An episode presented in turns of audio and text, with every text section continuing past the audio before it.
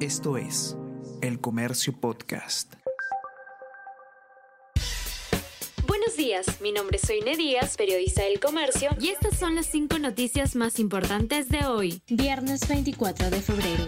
Toledo usa de pretexto a Castillo y las protestas para evitar su extradición. Exmandatario señala que desde que Pedro Castillo fue vacado, se han restringido varios derechos y las condiciones se han tornado más peligrosas para él en nuestro país jueza de Estados Unidos denegó su pedido de suspender deportación, aunque detiene el proceso por siete días para que presente apelación. Por otro lado, el proceso para extraditar a Elian Karp está estancado desde hace casi dos años. La Fiscalía ha pedido 16 años y 8 meses de prisión para la ex primera dama.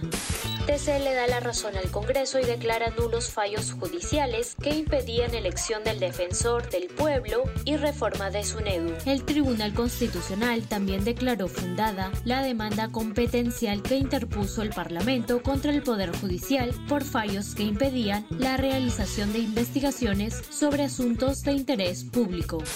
Barranco suspende ferias y mercadillos en sus calles y parques. Medidas tomadas por alcaldesa Jessica Vargas siguen generando algunas críticas. En un recorrido por el distrito, el comercio comprobó que algunos de los espacios donde funcionaban diversas ferias han vuelto a ser de uso exclusivo para vehículos. El municipio viene evaluando su continuidad suspenden el cristal binacional de hoy por crisis de los derechos de transmisión. El partido finalmente fue suspendido por la Federación Peruana de Fútbol debido a la falta de garantías para transmitir el partido por las señales autorizadas por el ente. La fecha y hora de la reprogramación será anunciada en los próximos días.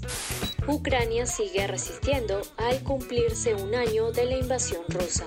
Desde que inició la guerra, 30.000 civiles ucranianos por lo menos habrían perdido la vida, entre ellos 400 niños. Asimismo, 100.000 militares ucranianos han muerto o han quedado heridos, según conteos de Noruega. El Comercio Podcast.